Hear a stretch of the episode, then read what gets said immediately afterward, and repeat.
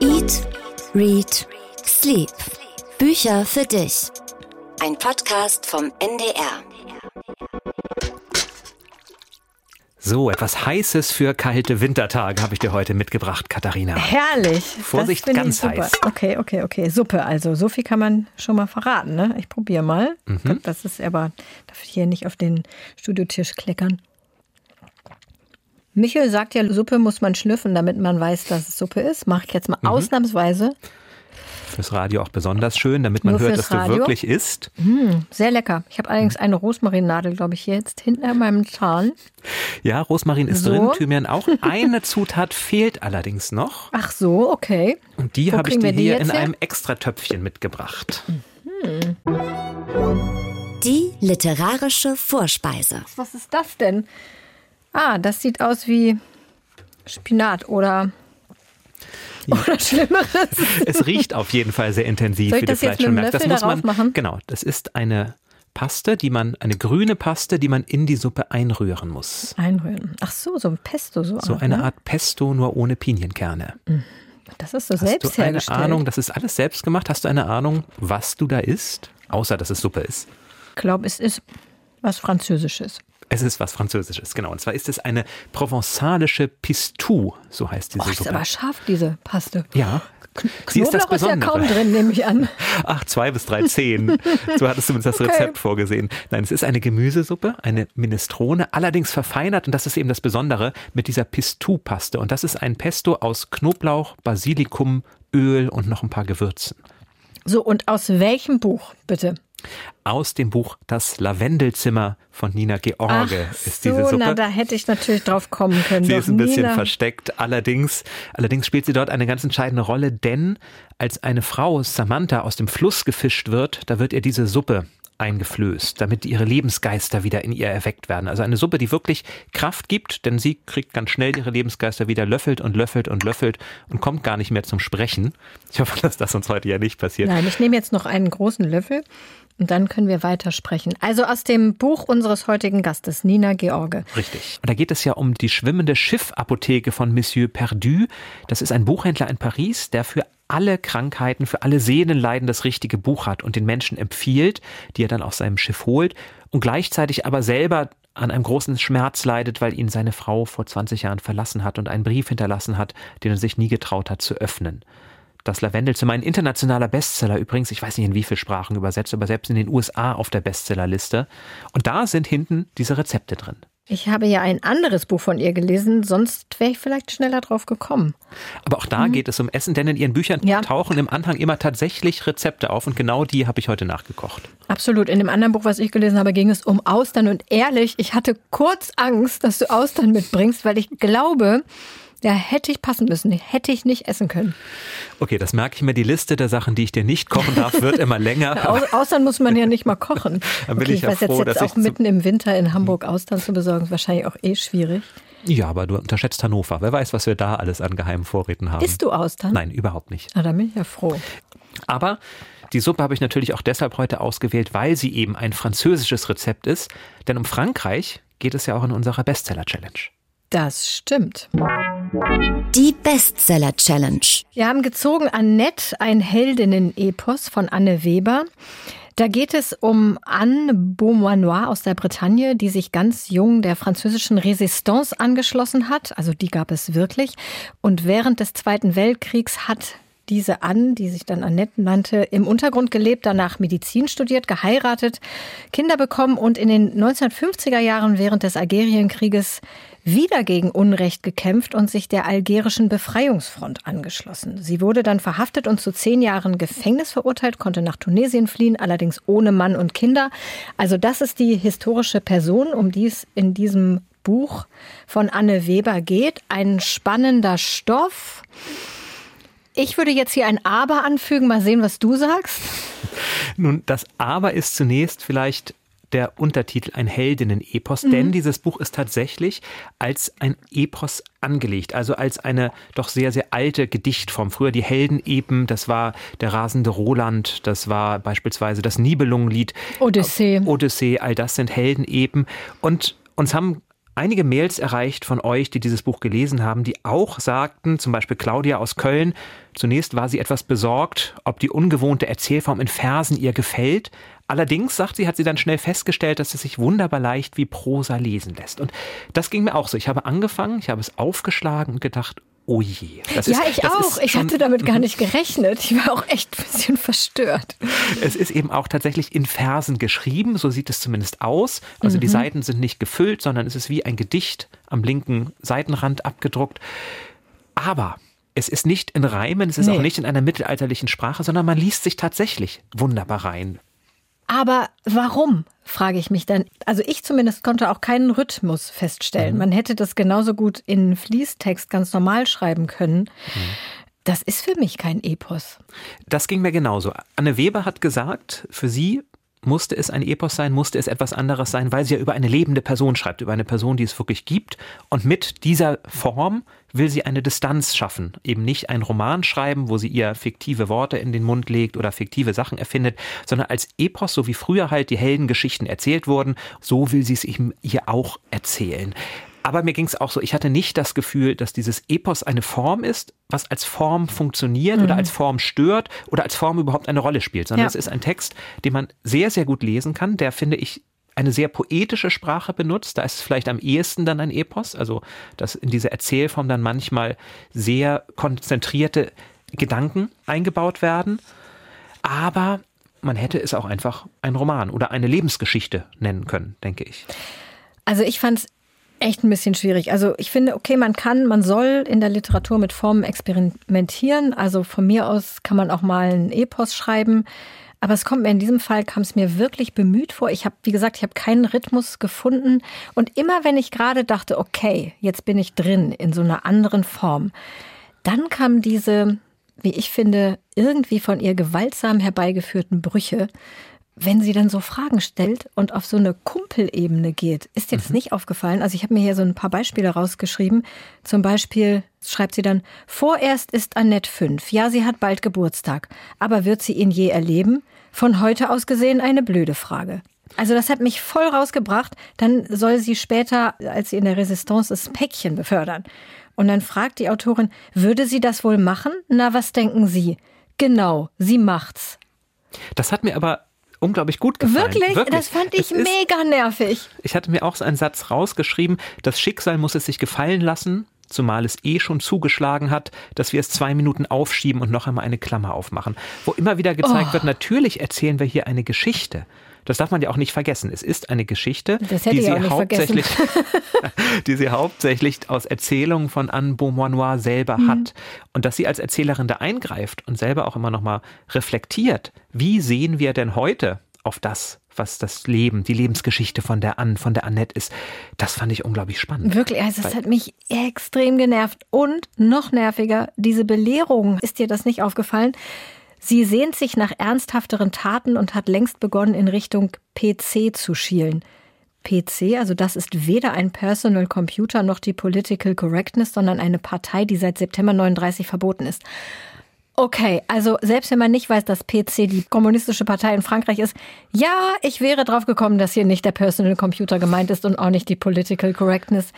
Also das hat mich total genervt. Oder jemand hat Signal unterm Arm klemmen. Und ein Glück erklärt uns Anne Weber, dass es sich dabei nicht um Zahnpasta handelt, sondern um eine Propagandazeitschrift. Da wäre ich ja sonst nie drauf gekommen. Ach, das fand ich ganz witzig, ehrlich ja. gesagt, weil es auch wieder diesen Blick von heute. Heute denkt man bei PC natürlich an Political Correctness ja, und Personal aber Computer. Und natürlich uns ja im Jahr 1939, also wirklich. Ja, ja. Da fühle ich mich zu, als blöd verkauft als Leserin. Aber das kam nun wirklich sehr, sehr selten vor. Viel ja. häufiger waren so schöne Stellen, zum Beispiel, wenn sie schreibt, wer das Herz auf dem rechten Fleck, also zum Beispiel nicht in der Hose hat, dem gerät auch der Kopf, so leer er sein mag, nicht zu so schnell aus der rechten Bahn. Da finde ich in ganz kondensierter Form so viel drin, aber auch so schön mit diesen Metaphern verpackt. Das hat mich einfach immer wieder begeistert, wenn ich das gelesen habe, dass ich innegehalten habe. Und dann ist es eben auch eine Frage, die mich die ganze Zeit umgetrieben hat. Denn am Anfang geht Annette in die Resistance gegen die Nationalsozialisten und dann ist aber so nach 85 Seiten der Krieg vorbei. Und man fragt sich, was ist denn jetzt? Wie geht es weiter? Und wie man dann merkt, dass sie aber gar nicht wieder zurück ins andere Leben kann, dass sie nicht mehr wirklich weiß, wie es mit ihr weitergehen soll, wo sie nicht mehr zurück kann an die Uni und jetzt statt Codenamen und Straßennamen und Kontaktdaten plötzlich irgendwelche medizinischen Begriffe auswendig lernen soll und sagt, das kann es doch nicht sein. Es gibt noch so viel Ungerechtigkeit auf der Welt, wo es dann so zwiespältig wird. Wo man dann auch sagt, sie unterstützt jetzt eine Befreiungsorganisation, die wir nicht aus ganzem Herzen so unterstützen mhm. können, wie das noch bei ihrem Kampf gegen die Nazis war, wo sie jüdische Kinder vor der Verfolgung rettet. Und nun macht sie gemeine Sache mit Mördern, die mit aller Macht versuchen wollen, Algerien in, in die Unabhängigkeit zu bomben. Und dieser Zwiespalt, der da aufkommt, der erzählt wird, das fand ich unglaublich spannend und unglaublich auch aktuell, dass man sich fragt, also wie viel Widerstand ist gut, was würde ich selber tun, wo sind die Grenzen, was kann ich alles machen, um mein Ziel zu erreichen. Ich sage ja, also ich finde, die Geschichte ist wirklich wahnsinnig interessant von, von der Anne Beaumanoir. Und natürlich kann Anne Weber schreiben. Lustig, dass du die ganzen guten Formulierungen dir rausgesucht hast und nicht die schlechten. Ja, die kann schreiben. Und ich fand es auch interessant, dass uns so viele Hörer und Hörerinnen geschrieben haben, dass es ihnen total gut gefallen hat. Viele haben verwiesen auf eine Lesung. Vielleicht ist es tatsächlich was, was man besser sich anhört, wenn es jemand liest, als, als es zu lesen. Ich mhm. frage mich trotzdem, warum muss das in diese und ich sage wirklich Pseudo-Epos-Form gebracht werden. Wenn es jetzt einen richtigen Rhythmus gehabt hätte, wie so ein Epos, wäre es vielleicht auch noch mal was anderes gelesen. Aber Warum? Also für mhm. mich hatte das sofort nach wenigen Seiten so einen Schullektüre-Effekt, mhm. wo ich denke, okay, hier ist irgendwas mit Literatur passiert, was sehr gewollt ist und hier möchte mir jemand zeigen, was Literatur alles kann und da komme ich sofort in so einen Deutschkurs-Situation. Mhm. Ich denke, oh, erzähl doch einfach die Geschichte. Ja, da werden wir wahrscheinlich nicht zusammenkommen, denn ich fand genau dieses Experimentelle so schön, weil es eben einen wunderbaren Zwiespalt zeigt. Auf der einen Seite wird da ein Helden-Epos erzählt, größtmögliche Distanz. Niemand von uns kann sein wie der rasende Roland oder wie Siegfried. Das sind unerreichbare Helden oder Heldinnen. Und nun ist es hier aber ein Mensch, den es wirklich gegeben hat. Das heißt, dieses Helden-Epos wird in die Gegenwart geholt. Es ist ein Mensch, den wir uns zum Vorbild nehmen könnten, weil sie ja lebt, weil sie unsere Großmutter hätte sein können oder weil wir in ähnliche Situationen kommen können und ähnliche Handlungs Motive haben.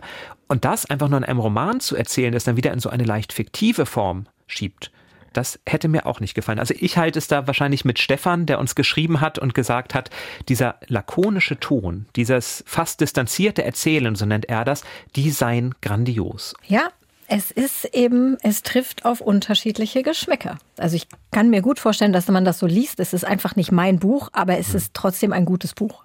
Und ich finde es auch gut, dass sowas dann den Buchpreis kriegt, wenn es ein bisschen was anderes mal ist. Wobei der Buchpreis häufiger gerne mal was anderes ist. Aber wir sind uns einig. Das stimmt. Und da können wir auch sehr lange drüber diskutieren, wie anders es denn sein muss für den Buchpreis. Der nächste hm. kommt ja bestimmt. Aber schauen wir erstmal auf die Bücher, die jetzt erschienen sind und die du gelesen hast, jetzt zum Anfang des Jahres. Was ist dir da besonders hängen geblieben? Was hast du mitgebracht? Ja, also ich weiß nicht, wie es dir geht. Januar ist ja wirklich ein heißer Monat für Literaturredakteure. Also neben meinem Bett stapeln sich ohne Ende Frühjahrsneuerscheinungen. Und ich lese und lese super viel. Aber ich kann ja nicht darüber reden, habe ich neulich schon mal gesagt. Denn die erscheinen erst im Februar oder März. Und erstens ist es ein bisschen sinnlos, dann jetzt darüber zu reden, wenn man die nicht kaufen kann. Und außerdem darf man es auch gar nicht. Also da steht wirklich in den Büchern vorne drin, bei Rezensionen beachten Sie bitte die Sperrfrist bis zum Erscheinungstermin am 15.03. zum Beispiel. Aber bevor diese Massen an Neuerscheinungen mich erreicht haben, habe ich in einem Jahresendaktion meine Bücherstapel und Regale aufgeräumt. Und da habe ich dann so ein paar Sachen gefunden und dann auch gelesen, die ich schon lange lesen wollte, aber nie die Zeit hatte. Und zum Beispiel habe ich da nämlich gelesen von Nele Polacek, Dear Oxbridge, Liebesbrief an England. Ah, mhm. das ist kein Roman. Hatten wir neulich auch eine Mail. Wir sollen nicht immer nur Romane vorstellen. Also das ist, ist jetzt auch nicht gerade ein Sachbuch, aber es ist eben auch kein Roman, es ist so eine Sammlung von Texten über England, über Nele Polaceks Zeit in Oxford und Cambridge, also die Elite-Unis in England. Und es geht auch viel darum, wie es dazu kommen konnte, dass die Briten für den Brexit gestimmt haben. Und dieses Buch ist vor ziemlich genau vor einem Jahr erschienen, als das Austrittsabkommen wirksam wurde. Und ich habe es dann zufällig genau dann gelesen, als der Brexit tatsächlich vollzogen wurde, also zum 31.12. Also hat, mhm. das war interessant, das dann genau zu diesem Zeitpunkt zu lesen. Das ist gar nicht jetzt ein politisches Buch. Das erzählt ganz viel über das Leben in England. Also es geht um zugige Fenster, um nicht funktionierende Abwasserrohre und eine sehr seltsame Einstellung von Handwerkern zu ihrem Job. Und oh, da könnte ich einiges erzählen. Wir haben gerade auch, auch eine Wohnung gekauft, nicht aus also. England, aber die Handwerker. Ähm, gut, das wäre. Ja, aber ich glaube, Zeit in England ist es noch mal ein bisschen anders. Und andererseits geht es um diese ganz bewusste Elitenbildung durch Oxford und Cambridge, die da großartige Universitäten sind, die aber eben einfach nur wenigen Menschen offenstehen. Und was ich zum Beispiel nicht wusste, die Hälfte der Premierminister von England war in Oxford und ein Viertel war in Cambridge. Also so eine Verteilung, das wäre für Deutschland undenkbar. Sowas gibt es bei uns einfach gar mhm. nicht. Und ich fand am interessantesten zu lesen, wie ein Literaturstudium in Oxbridge funktioniert. Und da wurde ich dann ein bisschen neidisch. Also ich habe ja gar nicht Literatur studiert, aber nach diesem Buch hätte ich es wirklich gerne in England gemacht. Okay, warum? Weil in Deutschland, also das kenne ich auch aus meinem Studium, da geht es ja wahnsinnig viel um Quellen, um Sekundärliteratur. Also alles, was man schreibt, muss irgendwie mit einer Quelle und einer Fußnote oder drei oder vier begründet werden. Und in England ist es anscheinend, oder in Oxford zumindest ist es anscheinend so, die bekommen dann ewig lange Leselisten und müssen Essays zu einer bestimmten Fragestellung schreiben. Also zum Beispiel Nele Polacek sollte die Darstellung von Armut in Henry Mayhews London Labour and the London Poor. Also das ist so eine, kannte ich auch nicht, berühmte Slum-Reportage aus den 1840er Jahren mit der Darstellung, und das wird dir gefallen, von Armut bei Dickens vergleichen. Mhm. Und sie hat dann den Dozenten gefragt, typische Frage einer deutschen Studentin, welches Werk von Dickens soll ich denn für diesen Essay lesen? Und der Dozent sagte, alle. Und lachte so ein bisschen, aber sie merkte schon, ah, das mhm. war irgendwie wohl nicht ganz als Witz gemeint, sondern schon ernst. Aber also ich, ich, glaube, dass das in Deutschland zumindest an einigen Universitäten gar nicht anders ist. Ich habe mich damals für Komparatistik eingeschrieben, also vergleichende Literaturwissenschaften.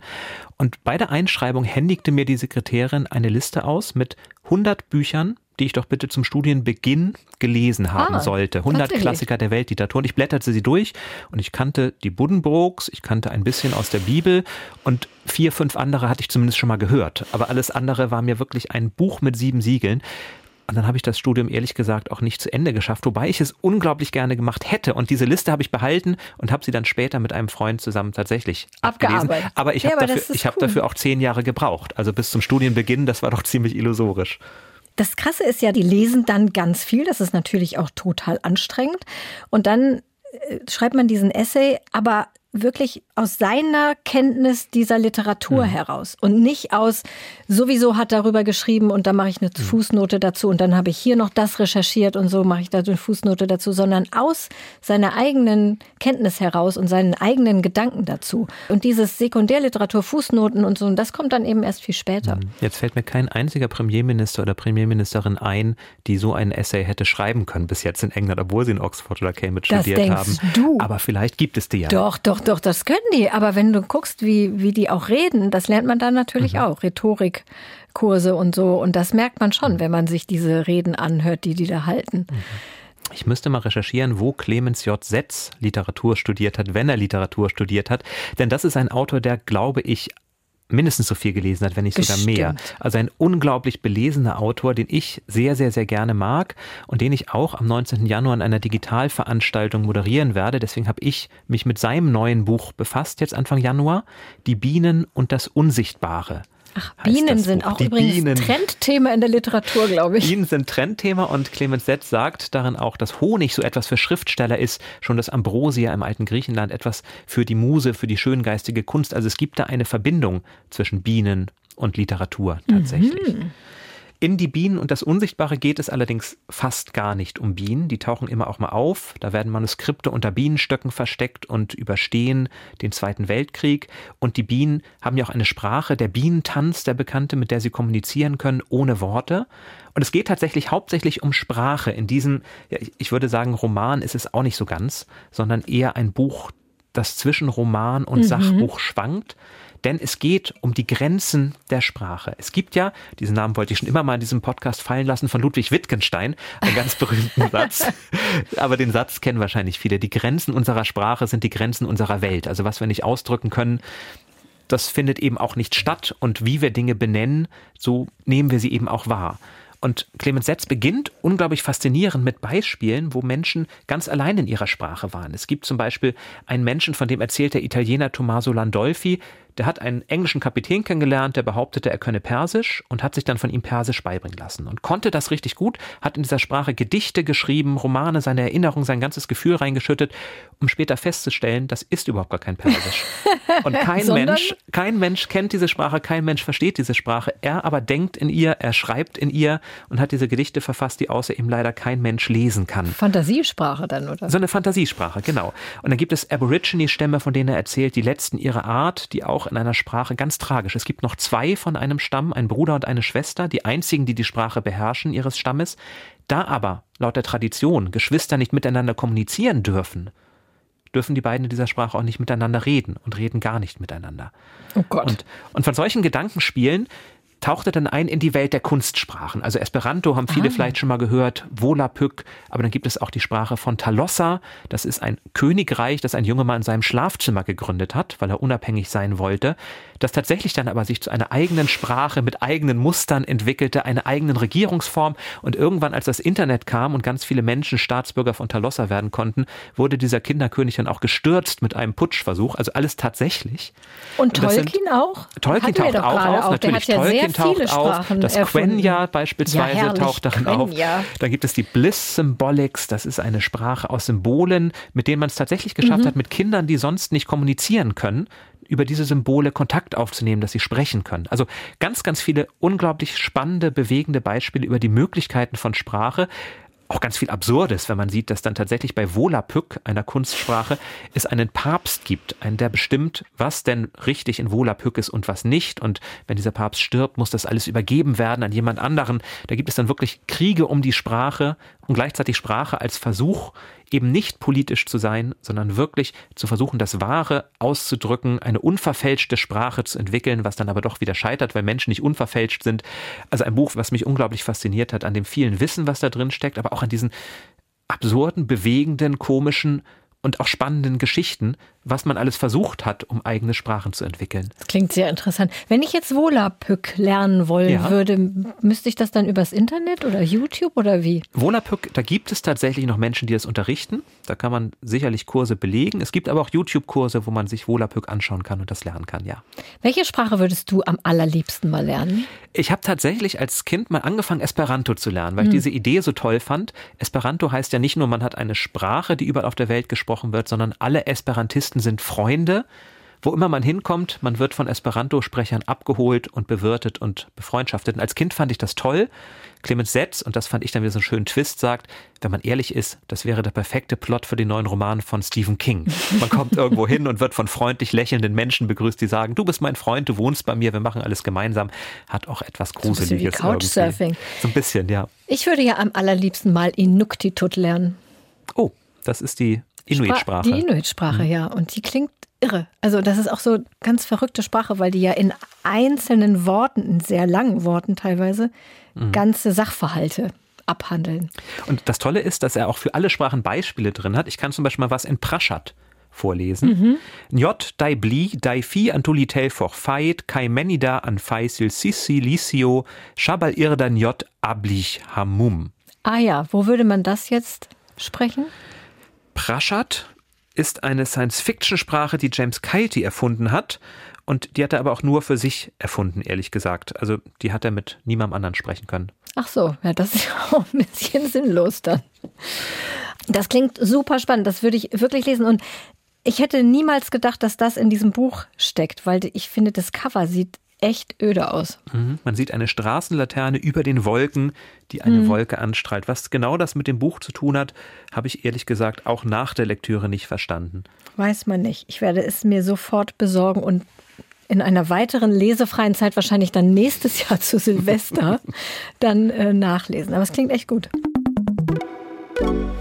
Wir haben von euch viele Mails bekommen wieder mit euren Büchern, über die wir sprechen wollen. Aber wir haben auch eine Mail von Kathleen bekommen, die sich gewünscht hat, mit wem wir denn mal sprechen sollten. Und zwar sagt sie, sie würde sich wünschen, dass wir einmal mit Nina George sprechen. Denn, schreibt Kathleen, ihre Sätze sind wie ein Gewittersturm, der einen durchpustet, der alles ins Wanken bringt und man völlig zerzaust und verändert sich selbst ein Stück näher wieder in die Realität zurückkehrt.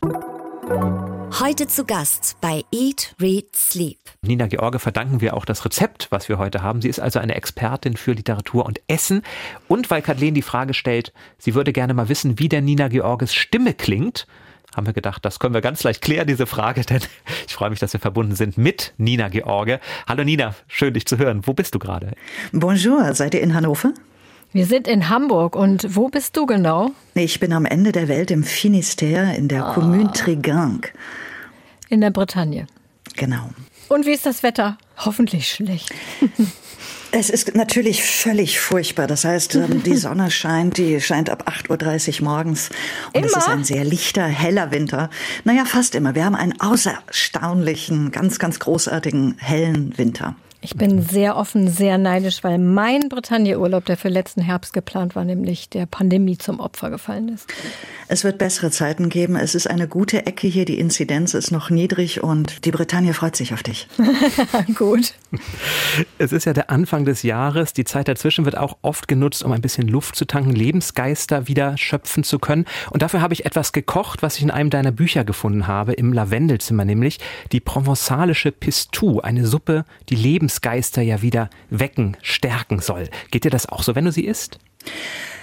Ja, mir geht es auch so, wobei in der Bretagne kriege ich vielleicht nicht immer alle provenzalischen Gemüse, die dafür zuständig sind, diese Suppe so richtig kräftig zu machen. Es ist allerdings eine Suppe, die aus zwei Gründen nicht unbedingt für romantische Abende gedacht ist. Ein Grund sind dabei unter anderem die Bohnen. Das sollen nämlich zum Beispiel weiße Bohnen sein. Wir hätten noch irgendwie Zucchini dabei, Tomaten, Basilikum, Knoblauch. Das wäre der zweite Grund. Aber wenn man diese Suppe macht, muss man sich darauf gefasst machen, dass man einen ziemlich verpupsten verpupsten Abend verbringen wird. Also oh Gott, gut, Jan, sind da weiße Bohnen drin? Ist mir wir, gar nicht wir, aufgefallen. Wir sind ja beim Radio. Gut, dass man das dann hier nicht riechen wird. Was mir aufgefallen ist, das Rezept für Pistou, das findet man ja tatsächlich im Anhang zu deinem Buch, so wie ganz viele andere Rezepte auch. Das heißt, das Essen spielt wirklich eine ganz, ganz wichtige Rolle für dein Schreiben? In nahezu jedem Buch spielt Essen fast eine wichtigere Nebenrolle. Die zweite wichtige Nebenrolle ist noch die Landschaft. Denn ich verwende Essen, um Menschen zusammenzubringen, um auch darüber Gefühle auszudrücken, um Gespräche stattfinden zu lassen, um eine gewisse Sinnlichkeit zu transportieren. Denn wenn man etwas isst aus dem Land, wo man vielleicht auch gerade ist, dann nimmt man das Land in sich auf. Und man fährt dann, wenn man zum Beispiel in der Provence war, ganz anders, gefüllt mit der Provence wieder nach Hause und trägt es ein Leben lang mit sich herum. Absolut. Kann ich nur unterstreichen. Wir haben ja hier schon oft die Diskussion gehabt über Frauenbücher, Männerbücher, ob es sowas gibt, ähm, Nina. Und ich habe jetzt gerade noch mal in Vorbereitung auf unser Gespräch die Schönheit der Nacht tatsächlich übrigens in einer Nacht durchgelesen und da geht es vor allem um zwei Frauen, ihre Wünsche und Sehnsüchte. Und ich dachte die ganze Zeit, ob das wohl auch ein Mann lesen kann? Wie ist denn da deine Meinung oder deine Erfahrung auch so von den Reaktionen? Ich kann es ja nur ungefähr abschätzen an den Leser- und Leserinnenbriefe, die ich bekomme. Das ist relativ ausgewogen. Männer schreiben mir mitunter sogar öfter ah. oder bedanken sich und sagen, jetzt weiß ich, wie es meiner Frau geht. Nina, sie oder du hast mir geholfen, dass ich sie besser verstehe. Wir gehen seither anders miteinander um. Es kann ein Augenöffner sein. Und Frauenbücher gibt es sowieso nicht, genauso wenig wie es Männerbücher gibt. Das freut mich sehr, denn ich habe mich in einer der letzten Folgen mit Ildiko von Kürti auch schon als jemand geoutet, der sehr gerne das liest, was eigentlich als Frauenbuch gelabelt ist und mich da trotzdem drin wiederfinde. Also ganz so leicht ist es sicherlich nicht mit diesen Gefühlswelten. Ich sage ja nicht, dass es leicht ist. Nina, du hast im vergangenen Jahr allerdings recht wenig geschrieben. Im März 2020 hast du sogar beschlossen, du wirst dieses Jahr gar nichts mehr schreiben, als du die ersten Bilder, die ersten Auswirkungen der Corona-Pandemie gespürt hast. Was ging dir da durch den Kopf? Es war eine ganz starke Intuition, dass da etwas auf uns zurollt, was wir am Anfang gar nicht übersehen können. Übersehen im Sinne von, es türmte sich vor uns auf ein einziges schwarzes Loch und wir wussten noch nicht, ist es eine Melone, die wir uns dicht vors Gesicht halten oder ist es ein Riesengebirge, was wir besteigen müssen, um dann immer noch nicht zu wissen, was hinterherkommt. Und vielleicht sind Schriftstellerinnen und Schriftsteller empfindsam, dass sie sich den schlimmsten Plot sofort vorstellen. Ich habe sofort darauf geschlossen, dass uns das die nächsten zwei bis drei Jahre beschäftigen wird. Und musste mich auch entscheiden, wie gehe ich damit um? Lasse ich es passieren oder kann ich etwas gestalten? Und wenn ja, was? Vor welchen Herausforderungen stehen denn Autorinnen und Autoren in dieser Corona-Zeit? Es gibt einige Stimmen, die ja sagen, ach Mensch, die haben es doch gut, die haben jetzt wenigstens viel Zeit zum Schreiben. Vermutlich sind wir da selber nicht ganz unschuldig, weil wir nie darüber geredet haben, wie wir eigentlich arbeiten. Es gibt einen großen Teil, die sind hauptberufliche Schriftstellerinnen und Schriftsteller und die leben von Lesungen, von Workshops, von Vorträgen. Und wenn diese Kontaktveranstaltungen alle wegfallen, ist das für manche Bereiche, wie zum Beispiel gerade im Kinder- und Jugendbuchbereich, kann das bis zu 80 Prozent Einkommensausfall bedeuten. Und jetzt stehen wir also da, hatten kein Einkommen wegen keiner Veranstaltung im vergangenen Jahr und sehen uns 2021 damit konfrontiert, dass die Verlage auch reagiert haben. 30 Prozent aller Verlage haben ihre Programme verkleinert, 50 Prozent aller Verlage haben weniger Übersetzungsaufträge vergeben. Auch die Vorschüsse sinken von den Agenten und Agentinnen, haben wir gehört. Vorschüsse haben sich meist jetzt um 50 Prozent reduziert. Das heißt, uns steht auch noch eine lange Strecke bevor, jedenfalls den hauptberuflich Tätigen. Du hast dich eingesetzt zusammen mit dem Förderverein Buch zum Beispiel. Es gibt also so ein paar Lichtblicke. Was habt ihr getan, um diese Autorinnen und Autoren zu unterstützen in der Zeit? Es begann damit, dass ich dafür geworben habe, eine Petition für den Bundestag zu unterstützen, um Selbstständigen generell, aber auch Selbstständigen in der Kultur eine ordentliche Bundeshilfe in Form einer Entschädigung oder Äquivalent eines Kurzarbeitergeldes zukommen zu lassen. Und das hat der Geschäftsführer der Bonnier Verlage mitbekommen. Der rief mich eines Tages an und sagte, Nina, ich habe da gestern deinen Aufruf gelesen. Wir haben jetzt die Senkung der Mehrwertsteuer vor uns und wir wollen das dafür verwenden, dass wir Autoren und Autorinnen unterstützen. Und ich sagte, aha, und von welchem Betrag reden wir? Und er sagte eine Viertelmillion. Und ich sagte, okay, ich setze mich kurz. Und in unserem winzigen Förderverein Buch, den wir vor zweieinhalb Jahren gegründet haben, haben wir ein Konzept entwickelt, den Lesungsfonds. Und der Lesungsfonds hat Buchhändlerinnen und Buchhändlern geholfen, Autorinnen, Übersetzerinnen, Illustratorinnen, Sprecherinnen einzuladen und ihre Honorare zu bezahlen. Und wir hatten einen Festsatz von 500 Euro. Und unter Hygienebestimmungen, wenn da nur zehn Leute in deinem kleinen Buchladen sitzen, da kannst du normalerweise keine Autorin einladen. Das, das kostet dich zu viel. Und so konnten diese Lesungen realisiert werden. Habt ihr denn auch ähm, virtuelle Sachen angeschoben? Insgesamt sehe ich Online-Lesungen, sofern nicht jemand dafür zahlt, entweder das Honorar für den Autoren oder eine Art virtuellen Eintritt, mhm. halte ich es für mh, mm, langfristig gefährlich. Auf so jeden Fall. Aber ich glaube, es ist unheimlich schwierig, diesen Eintritt dann für so eine Online-Lesung einzufordern, oder? Kein Mensch setzt sich 90 Minuten allein vor den Rechner und hört sich mhm. eine Lesung an. Ich meine, man kann dabei Chips essen, das ist natürlich toll und irgendwie mit schönen warmen Puschen da sitzen. Aber es fällt ja viel Erleben weg, dass mhm. man sich mit Kumpels trifft, dass man hinterher noch was essen geht, einen kleinen Prosecco vor Ort trinkt, ähm, die Autorin sich mal näher anguckt und sich denkt, also, hm, ich dachte, die wäre dünner. Das fällt ja alles weg. Und deswegen muss man, wenn man online geht, etwas anderes machen, was fast dem Fernsehen etwas näher kommt. Andere Formate, kürzere Formate, interaktiv mit ja. Menschen ins Gespräch kommen und so weiter. Ich könnte mir vorstellen, dass das sich durchaus etablieren könnte. Ich denke, wir bräuchten vielleicht ein kleines Training, wie wir das auch alles machen können. Wir haben ja jetzt alle gelernt, wie macht man Zoom. Okay, man stellt das noch auf äh, den Rechner oder auf Stapel Bücher, damit man nicht immer so von unten ja, in die Kamera ungünstig. guckt und ein Doppelkinn hat. und was ist im Hintergrund? Also wenn ich inzwischen öffentlich bei Panels oder sonst wo auftrete, ich dekoriere inzwischen den Hintergrund immer mit meinem Buchtipp der Woche. Ja, damit nicht die Küchenregale im Hintergrund sind oder Wäscheberge. Aber das könnten wir alle mal übernehmen, um auch Bücher bekannter zu machen, die Absolut. uns besonders wichtig sind. Ich bin allerdings nicht in so viel Panels. Jetzt wird uns ja wahrscheinlich die Pandemie noch eine Weile begleiten. Wie kann es denn weitergehen? Hast du da eine Vision? Ich meine, irgendwann sind auch 250.000 Euro aufgebraucht. Für mich ist 2021 das Jahr des Fokussierens. Auf europäischer Ebene möchte ich darüber sprechen, wie wird sich Kultur in Zukunft im Digitalen bewegen? Wie bekommen wir kreative, innovative, kulturelle Konzepte hin? Wie wird das bezahlt? Wie werden wir mit Streaming umgehen? Wie sieht es aus mit Bildungsvermittlung? Auf der deutschlandweiten Ebene plädiere ich ganz stark dafür, dass wir ein Bundeskulturministerium installieren. Wenn ich mir dann gleichzeitig anhöre, dass Laschet ein Digitalministerium fordert, denke ich mir, ah, ah, ah, ah Moment, das kann jetzt nicht auch wieder vor der Kultur kommen. Denn die Kultur als solches, Kultur, Literatur, Kunst, das ist ja das System, was unsere gesamte Gesellschaft zusammenhält. Das würde ich mir wünschen für Deutschland. Das klingt nach viel Arbeit. Das klingt danach, dass du auch 2021 nichts schreiben wirst. Oder gibt es da doch andere Pläne? Einen Vorteil hatte diese Pandemie. Mein Mann und ich, wir sind jetzt seit März ununterbrochen zusammen. Und sich dabei trotzdem nicht auf die Nerven zu gehen, ist eine Kunst. Und wir haben uns auf den langen Fahrten und den langen Stunden alleine zusammen eine Kinderbuchreihe ausgedacht. Um genau zu sein, sogar zwei. Ich würde auch gerne Jean Perdu ähm, weiterschreiben. Und zwar würde ich gerne erzählen, wie es begann mit der literarischen Apotheke.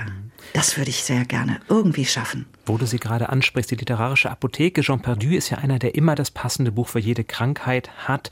Welches Buch hat dich denn durch die Corona-Pandemie getragen? Zuletzt habe ich jetzt gelesen, und das war eigentlich eine Art selbstgewählte Isolation und ein relativ neues Buch von Sigrid Nunes, Der Freund. Das würde ich wirklich jedem empfehlen, der sich für Schriftstellerei interessiert, für auch Menschen, die freiwillig sich zurückziehen von der Welt. Die Hauptfigur war mir sehr nah, weil sie irgendwann feststellt, ich habe Angst vor Menschen und am liebsten bin ich in der Sicherheit meiner Wohnung allein. Aber die lernt einen ungewöhnlichen Freund kennen und es geht mir das Herz auf und ich war danach ganz weich und optimistisch und der Welt wieder zugewandt. Dann hoffen wir sehr, dass du auch in der Bretagne noch viele Bücher hast, die dir dieses Gefühl auch in den kommenden Monaten weitergeben können. Und trotzdem aber auch viel Erfolg und viel Kraft für das anstehende Engagement, was du noch vor dir hast in den kommenden Jahren. Ja, und schöne Grüße in die schöne Bretagne. Tschüss und vielen lieben Dank. Danke dir. Tschüss, bis bald. Ja, schön. Nina George kann jetzt in der Bretagne am Strand spazieren gehen. Du bist schon ein bisschen neidisch, oder? Das hat man gehört. Ich bin ja. sehr neidisch, wirklich. Ich esse jetzt nur mal hier eine kleine Zucchini aus der Pistou. Ja, dann ist man ja ganz Trost. erfüllt mit dem Land, wie sie gesagt hat, und fühlt Irgendwie sich zumindest schon. ein bisschen Immerhin. französisch. Immerhin. Immerhin. Wo würdest du denn gerne mal wieder hinreisen, wenn man könnte? Ist das auch Frankreich tatsächlich so ein Sehnsuchtsort? Absolut Frankreich und England wirklich. Mhm. Mhm. Also eine Mischung aus dir, Oxbridge und Lavendelzimmer. Ja, wirklich. Also ich hoffe, dass wenigstens eins von beiden dieses Jahr klappt. Aber mal gucken, ne? Hm. Da habe ich aber zumindest eine tolle Empfehlung für dich, vielleicht auch, wie man reisen kann, in unseren Alltime Favorites. Oh, ich bin gespannt. Die Alltime Favorites. Ich habe ein Buch mitgebracht, das uns Julia empfohlen hat. Und zwar ist das Christoph Ransmeyers Atlas eines ängstlichen Mannes. Und Julia sagt, in Zeiten von Corona, wo das Reisen ja ziemlich schwierig ist, nimmt Ransmayr einen mit an viele verschiedene Orte, teilweise solche, die man eher selten bereist, die Pitcairn-Inseln, den Nordpol, teilweise aber auch Orte gleich um die Ecke. Und sie hat das Buch noch nie an einem Stück gelesen, weil sie sagt, viel schöner ist es, es aufzuschlagen und zu sehen, wohin es dieses Mal geht. Und so geht es mir auch mit diesem Buch. Ich schlage es einfach mal auf und sage dir, wohin die Reise geht. Ich mhm. habe es hier vor mir mhm. liegen. Ich sah tausende glimmende Lichter am Nachthimmel über Jaipur. Und dann tauchen wir ein in das indische Jaipur. Oder an einer anderen Stelle. Ich sah zwei Hündchen auf einem von Nebelschwaden verhüllten Parkplatz 3400 Meter über dem Meer und dicht unter dem Kraterrand des Irasu, Costa Ricas höchstem und feuergefährlichstem Vulkan. Und so gibt es ich weiß gar nicht wie viele, aber ganz, ganz viele kleine Reisebeschreibungen, die eigentlich alle bis auf eine mit Ich sah beginnen, wo er beschreibt, mhm. was erlebt er dort eigentlich. Und er nimmt uns eben mit an diese tollen Orte, aber schafft es auch, diesen Zauber dieser Orte einzufangen. Manchmal durch diese kleinen Sachen, die Hündchen in den Nebelschwaden. Der Vulkan ist auch da. Der ist aber gar nicht so wichtig, sondern manchmal sind es ja bei Reisen tatsächlich diese kleinen Dinge, die einem auffallen, in Erinnerung bleiben. Der kleine Laden um die Ecke oder der kleine Affe, der einen die ganze Zeit verfolgt hat. Ich erinnere mich an einen Thailand-Urlaub, der sehr geprägt war von Affen beispielsweise. Okay. Und das ist tatsächlich, ich habe das ausprobiert jetzt die letzten Tage, wie ein kleiner Urlaub. Man liest ein Kapitel taucht ein an einen anderen Ort, wird dort von diesem Zauber eingefangen, was alles gesehen wird. Und gleichzeitig schafft es Ransmeier aber immer auch ein paar kleine Gedanken mit einzubauen, was denn die Globalisierung bedeutet, was es bedeutet, dass wir reisen, was es bedeutet, dass wir in diese fremden Kulturen eintauchen. Also Zauber der fernen Welt, Nachdenklichkeit und gleichzeitig sehr kurze Stücke, die man immer mal schnell, wenn ein die Reisesehnsucht packt, lesen kann. Wir haben ein bisschen kleinen Reiseschwerpunkt heute. Ja, schön, ne? Ja, und da, obwohl man gar nicht reisen kann, das, das so muss doch Literatur sein, Jan, Wir finden oder? bestimmt auch was über England oder Frankreich, wenn ich gucke. Oh nein, Bestimmt. hier sind die südafrikanischen Surberge. Gibt es ein Stichwortverzeichnis? Hier sehe ich den Bagmati-Fluss, den Tempelbezirk von Kathmandu. Gibt es ein Stichwortverzeichnis? Guck es mal. gibt tatsächlich, wenn ich hier hinten reinschaue, keins. Vielleicht vorne. Ah, das ist doch, das ist doch eher literarisch gehalten. Oh doch, oh doch. Oh doch. Tatsächlich. Und da sehe ich Chile, China, Brasilien, USA, Marokko, Spanien, Island, Griechenland, Österreich, Neuseeland, Indien, Nepal, Bolivien, Brasilien und, und, und. Ich suche und suche und suche. Es kann doch nicht sein, dass wir nicht nach Frankreich reisen. Irland. Immerhin. Immerhin. Aber es gibt viele andere wirklich sehr, sehr schöne Reiseziele. Vielen Dank, Julia, dass du mir dieses Buch wieder in Erinnerung gebracht hast. Aber geniale Überleitung. Frankreich fällt mir jetzt gerade auf, was ich nämlich mitgebracht habe. Und da bin ich auch drauf gestoßen, als ich meine Bücherregale aufgeräumt habe. Ich habe wirklich viele Bücher aussortiert. Das hast du bestimmt noch nie Ingrid gemacht, Noll, oder? die Apothekerin. Ich war entsetzt und wollte schon hier schreien. Ja, ich glaube, du, du sortierst bestimmt nie Bücher aus, weil du so eine große Bibliothek hast. Aber ich habe so wenig Platz und es muss sein. Ich muss Bücher aussortieren. Und es ist mir leichter gefallen, neuere Bücher auszusortieren, so Krimis. Ja, wobei ich jetzt gleich protestieren muss. Ich habe allein im vergangenen Jahr zehn Umzugskartons aussortiert. Wirklich? Denn irgendwann muss ja Platz geschafft werden. Ja, schon, oder? Mhm. Was ich natürlich nicht aussortiert habe, was mir aber in die Hände gefallen ist, Marcel Proust auf der Suche nach der verlorenen Zeit. Und den hatten wir ja schon mal am Wickel Mhm. in unserer Madeleine-Folge.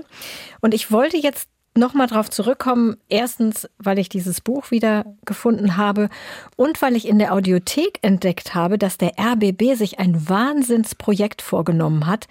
Eine Lesung in 329 Folgen, a etwa 30 Minuten. Also, die lesen wirklich alle Bände dieses Mammutwerkes. Hast du das eigentlich ganz gelesen? Alle Bände? Ich habe das ganz gelesen, tatsächlich. Wahnsinn. Also, ich gestehe hiermit, ich habe nur Band 1 in Swans Welt gelesen.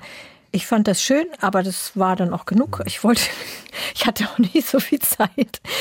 Aber ich habe sehr gerne gelesen, und das habe ich jetzt hier nämlich auch noch mal mitgebracht, von Alain de Botton. Ich weiß nicht, ob du das kennst, wie Proust ihr Leben verändern kann. Ja. Nein. Da erfährt man wahnsinnig viele extrem kuriose Sachen über Proust und sein Werk. Zum Beispiel der längste Satz, wenn man den auf einen Papierstreifen schreiben würde, wäre er vier Meter lang. 845 Wörter sind das der längste Satz. Das weißt du jetzt hier einfach mal so auswendig. Mhm. Okay, hättest du fürs Quiz benutzen können, aber zu spät. Und dass Proust symbiotisch mit seiner Mutter verbunden war, dass er ohne Ende Gebrechen hatte, also Asthma, Verdauungsbeschwerden, Husten und natürlich auch jede Menge Neurosen, Höhenangst, Heimweh, Angst vor Mäusen, Angst vor Kälte und das hat sich ungünstig gepaart mit seiner Angst vor Rauchvergiftung. Das heißt, er konnte seine Wohnung immer nur notdürftig heizen, weil er ja Angst vor Rauchvergiftung hatte und hat dann zig Wollpullover übereinander getragen und hatte ohne Ende Wärmflaschen und hat über sowieso die meiste Zeit im Bett verbracht, weil es da wärmer war. Und wenn er eingeladen war, hat er immer seinen Pelzmantel angelassen. Also lauter solche Sachen erfährt man und er hat es Alain de Botton super schön ironisch und trotzdem sehr, sehr wertschätzend geschrieben. Und da kann man sich diesem Autor, finde ich, sehr schön nähern und hat danach vielleicht dann Lust, doch nochmal das ganze Werk oder zumindest den ersten Teil zu lesen oder eben dann vielleicht mal in diese Mammutlesung reinzuhören, die der RBB als Podcast produziert hat in der Audiothek. Und die machen das auch total nett. Die begleiten das noch mit so vielen Aktionen, weil denen natürlich auch klar ist, dass das irgendwie so eine Wahnsinns, Wahnsinnsaktion ist. Unter anderem liest die Autorin Doris Anselm mit und liefert einmal wöchentlich so eine wirklich, wirklich witzige Kolumne, wo sie dann auch mal dazu rät, einfach mal ein paar Seiten zu überspringen. Zum Beispiel die Beschreibung der Kirche in Combre. Aber das ist doch eine der berühmtesten und vielleicht auch tollsten Beschreibungen, weil wirklich seitenlang nur diese Fassade dieser Kirche beschrieben wird. Aber natürlich, Ja. wenn, was die Handlung betrifft, Wenn da kann man man dann gerne auch Kirchen mag, sagt sie, dann äh, kann man das natürlich trotzdem lesen. Aber wenn man als Kind schon in tausend französische Kirchen geschleppt wurde, wie ich zum Beispiel, dann kann man diese Beschreibung auch einfach mal überlesen. Und das finde ich so erfrischend, dass sie das eben so jetzt sich begleiten irgendwie mit so einem heutigen Blick und einfach sagt, okay, das ist ein Riesenwerk. Und wenn man jetzt mitliest, das ist nicht schlimm, wenn man mal ein paar Seiten überblättert, dann kriegt man trotzdem sehr viel Prust mit. Oder man hört es sich eben, wie gesagt, an in dem Podcast, in der Lesung, auf der Suche nach der verlorenen Zeit. Und ich packe alle Links zu Alain de Botton, zu der Lesung, zu Doris Anselms Kolumne in die Shownotes. Vielleicht können wir noch ein Buch von Jochen Schmidt dazu packen. Schmidt liest Proust. Der hat ja, damals auch das Buch auch gelesen cool. und wunderbar lustige, ironische Kommentare Stimmt. dazu geschrieben, wie er es empfunden hat. Ja, und, das packen wir auch noch mit dazu. Dann haben wir ja, ein schönes Brustpaket jetzt mal für euch. Und ja, man darf Seiten überspringen. Mir ging das ja früher mit Karl May so, dass ich immer, wenn die Landschaftsbeschreibung kam, ja. ganz schnell weitergeblättert hatte, weil ich wissen wollte, wie es mit Winnetou weitergeht, bis ich irgendwann lernte, dass doch die Landschaftsbeschreibungen das eigentlich Tolle sind an Karl May. Vielleicht geht es ja irgendwann mit der Kirche von Combray genauso. Also bei Karl May sind die Landschaftsbeschreibungen das eigentliche, obwohl er ja nie da war. Insofern würde ich sagen, das kann man vielleicht wirklich überschlagen. Ich habe ja die Landschaftsbeschreibung bei Fontane überschlagen, was nicht so gut war, weil nicht so viel übrig blieb dann einfach. Das Essen vielleicht, da müssen wir irgendwann auch nochmal drauf kommen. Ja, mhm. gibt es typisches Essen bei Fontane? Es gibt ganze Kalender und Bücher mit Essen. Ah, habe ich jetzt gar Fontane. nicht so präsent. Und das ist sehr gut, weil ich hatte schon ein bisschen Angst, dass uns bald das Essen ausgeht. Also mhm. die Essensideen, nicht das Essen. ein paar habe ich noch, aber wenn ihr vielleicht ein paar Essensideen ja. habt, die wir in diesem Jahr kochen können, schickt sie uns doch gerne. Vielleicht habt ihr ja ein Lieblingsbuch, das wir dann auch über das Essen hier vorstellen können. Wir freuen uns und hoffentlich ist es dann etwas, was nicht ganz so schwer ist zu kochen, aber wir probieren gerne alles aus. Ja, genau. Das ist eure neue Challenge für dieses Jahr. Schickt uns Bücher, wo es um Essen geht, an eatreadsleep.ndr.de. Übrigens, diese E-Mail-Adresse schreibt sich ohne Punkte zwischen Eat, Read, Sleep. Einfach nur ein Wort, eatreadsleep.ndr.de. Aber eine Gerichtsidee habe ich gleich für dich, nämlich als Frage. Okay, dann geht's schon mal jetzt wieder los hier mit den Fragen. Ich bin wirklich ein bisschen nervös, Jan, weil du hm. hattest so schwierige Fragen in der letzten mein Zeit. Mein Neujahrsvorsatz war ja leichtere Fragen. Also Ach probieren ja. wir es mal aus. Stimmt, hattest du gesagt. Das Quiz. In der ersten wird es um Essen gehen, aber es ist ein bisschen, wie nennt ihr sie, Stully Click oder Literatur-Quickie Litty oder Click haben wir es witzigerweise genannt. Habt ihr es genannt? Okay, dann probiere ich mich darin auch mal. Und es beginnt gleich mit Essen. Am 25. Januar wird in vielen Ländern der Welt ihm zu Ehren ein Abendessen veranstaltet. Ich sehe noch in ein ratloses Gesicht. Ähm, es kommt mir irgendwie bekannt vor, aber ich komme jetzt nicht ja. drauf. Eine wichtige Rolle bei diesem Abendessen spielt Whisky und Hühnersuppe. Hm, kann ich schon was raten und dann du darf kannst, ich trotzdem du kannst gerne schon mal raten, natürlich.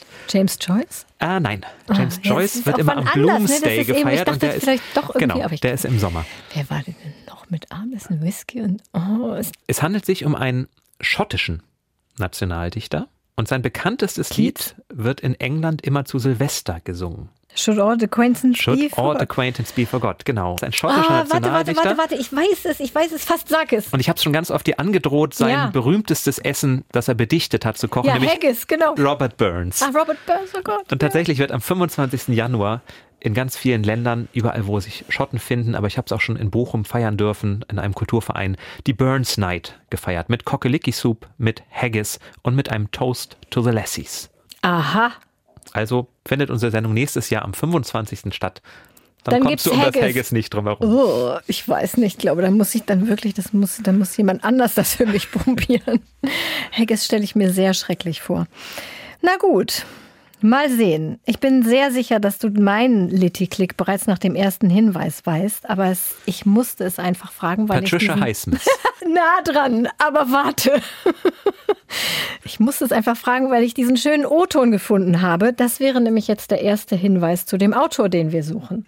Ich wollte äh, eigentlich äh, Maler werden und dann äh, hatte ich keine Gelegenheit, mich auszubilden. Es fehlte einfach im Kriege die Möglichkeit, mich in meinem Sinne ausbilden zu lassen. Ich, ich habe dann beschlossen, Schriftsteller zu werden. Gut, das ist natürlich nicht Patricia Highsmith. Aber? Aber ich vermute, es ist auch ein Autor, der jetzt im Januar seinen 100. Geburtstag gefeiert hätte. Genau. Nämlich Friedrich Dürrenmatt. Ich wusste, dass das zu leicht war für dich. Aber, Aber schöner O-Ton, oder? Wirklich schöner O-Ton, ja. Habe ich bei uns im Archiv gefunden. Ja, genau, Dürrenmatt. Am 5. Januar 1921 geboren, also vor 100 Jahren. Und deswegen ist ja auch das Dürrenmatt-Jahr dieses Jahr. Und Patricia Highsmith am 19. Januar 1921 geboren. Deswegen ist es auch ein Highsmith-Jahr. Ich habe ein Buch in einem Satz. Rachedürstige Milliardärin macht Jugendliebe ein unmoralisches Angebot. Rachelüstige Milliardärin macht Jugendliebe ein kleiner Tipp, wir bleiben bei Ich wollte gerade sagen, Dürrenmatt. bleiben wir, äh, bleiben wir, ich war kurz irritiert, bleiben wir bei Dürrenmatt? Ah, du hast, okay. Der Besuch der alten Dame, natürlich. Der Besuch der alten Dame, richtig. Dort kommt eben die alte Dame zurück in ihr Dorf, wo sie früher von dem Vater ihres Kindes, unehelichen Kindes, verleugnet wurde. Nun hat sie Geld und sie bietet ihm an, eine Milliarde, wenn er einen Mord begeht. Genau. Meine zweite Frage ist in der Kategorie Buchmarkt. Mhm. Ich könnte jetzt fragen, welcher Bestsellerautor steigt mit seinem Unternehmen beim Basta Lübbe Verlag ein. Das mache ich aber nicht. Wir wollen nicht weiter über diesen Autor reden, haben wir schon viel zu viel darüber geredet. Ich frage, welches Buch landete auf Platz 1 der Jahresbestsellerliste, also die im Spiegel erscheint von Buchreport ermittelte? Da brauche ich, glaube ich, ein Du Multiple brauchst Choice. Multiple Choice, okay. War es A, der Heimweg von Sebastian Fitzek, B, der Gesang der Flusskrebse von Delia Owens oder C, Kingsbridge, der Morgen einer neuen Zeit von Ken Follett? Ich muss gestehen, ich weiß es nicht. Es könnten alle drei sein. Ich tippe auf Sebastian Fitzek. Gut, es war ein bisschen fies, weil es sind alle drei und zwar genau in dieser Reihenfolge. Erster, zweiter, dritter Platz. Der Heimweg von Sebastian Fitzek. Und ich glaube, er ist schon zum dritten Mal mit einem Buch auf der Jahresbestsellerliste auf Platz 1. Das wiederum hätte ich nicht gedacht. Mal schauen, was er in diesem Jahr veröffentlicht. Ja, scheint irgendwie auf jeden Fall ein Erfolgsgarant zu sein. Ich habe meine dritte Frage angelehnt an Marcel Proust, denn ich habe ja bereits gesagt, und deswegen weiß ich das, sein längster Satz in Auf der Suche nach der verlorenen Zeit hat 845 Wörter. Welcher dieser Autoren hat einen Satz mit mehr Wörtern geschrieben? Ist das Victor Hugo? Ist das James Joyce? Oder ist das Jonathan Coe? James Joyce. Das ist richtig. Allerdings hat er nicht den, also James Joyce hat einen Satz mit 12.931 Worten geschrieben. Jonathan Coe aber, der Brite, hat in seinem Buch Erste Riten einen Satz mit 13.955 Wörtern verfasst. Also, war noch meine mehr- Antwort Deine falsch? Antwort war richtig, denn ich habe ja gefragt, wer ist, hat was Längeres geschrieben als Marcel Proust und das sind beide. Ach so, falsch ah, wäre, ist falsch wäre. Victor Hugo gewesen mit nur 823 Wörtern Das in ja Die lächerlich. Elenden. Das ist ja ziemlich lächerlich. Guck mal, zweimal James Joyce geantwortet, einmal richtig gewesen. Nächstes Mal stelle ich einfach nur Fragen frag nach einfach, James Sag Joyce. einfach jetzt immer James Joyce. Meine letzte Kategorie für heute, Fun Fact. Ich habe ja in der letzten Folge gefragt, wer wird am 3. Januar mit dem Toast The Professor geehrt und das war Tolkien. Jetzt geht es um einen Toast der anderen Art. Welcher Autor wurde lange Zeit immer zu seinem Geburtstag am 19. Januar von einem geheimnisvollen Mann geehrt? Dieser Mann ging von 1949 an, vielleicht auch schon früher, das ist nicht ganz sicher, bis 2009 jedes Jahr zum Grab des gesuchten Autors und hinterließ dort drei Rosen und eine halbvolle Flasche Cognac. Also wir sind hier sehr mit seltsamen Ehrungen heute unterwegs, zufällig. Also welcher Autor wurde da so geehrt? Ich habe davon gehört. Ich weiß es aber nicht mehr.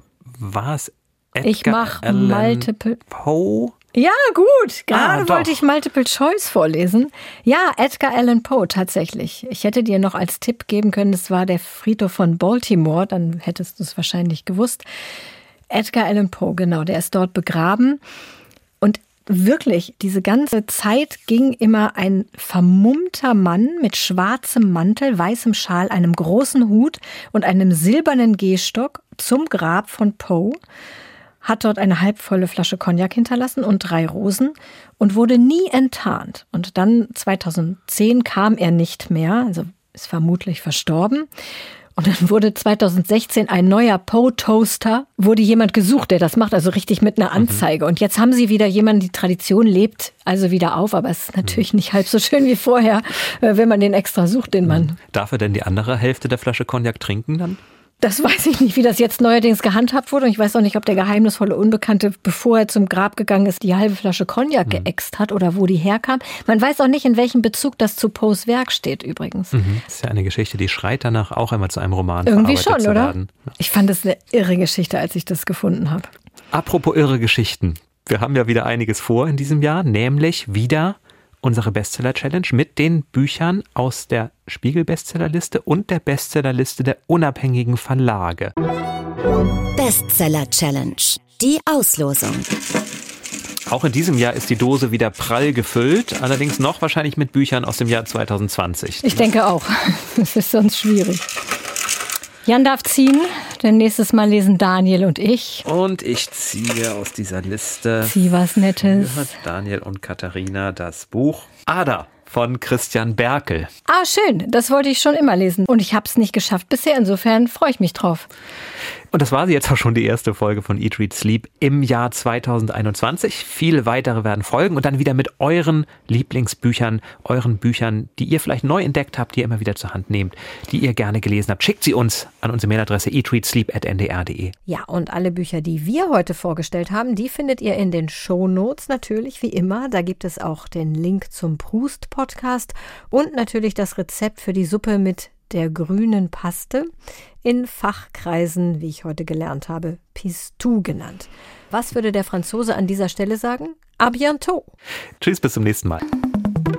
Eat, Read, Sleep. Bücher für dich. Ein Podcast vom NDR.